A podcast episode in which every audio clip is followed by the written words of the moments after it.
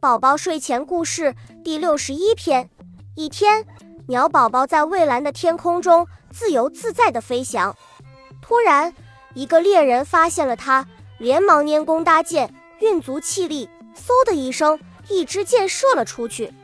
鸟宝宝被命中了，重重地摔了下来，昏厥在地上。鸟妈妈发现鸟宝宝不见了，便四处寻找。孩子，你在哪呀？鸟妈妈大声叫喊着，可一点回音也没有。天色渐晚，鸟妈妈焦急万分，彻夜难眠。第二天，鸟妈妈继续寻找鸟宝宝，她隐约看见远处有一个鸟笼。她想，有鸟笼就应该有小鸟吧？那里面关的是不是宝宝呢？便连忙飞了过去，飞近一看，呀，里面关的正是鸟宝宝。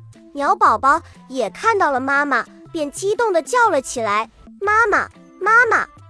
鸟妈妈惊奇地问道：“孩子，你怎么会被关在这里？”鸟宝宝把被抓的经过说了一番。鸟妈妈义愤填膺地说：“那些可恶的猎人总是这样，他们对待我们动物都是乱捕乱杀，从不考虑我们的感受。我是多么向往外面那无边无际的天空啊，妈妈！”您救我出去吧！我要自由，我要自由！爱妈妈叹了声气，说：“我既不能与猎人拼杀，也不能将笼子打开救你出来，我也无能为力呀。你自己好好的活下去，等待逃跑的机会吧。”说完，鸟宝宝流下了泪。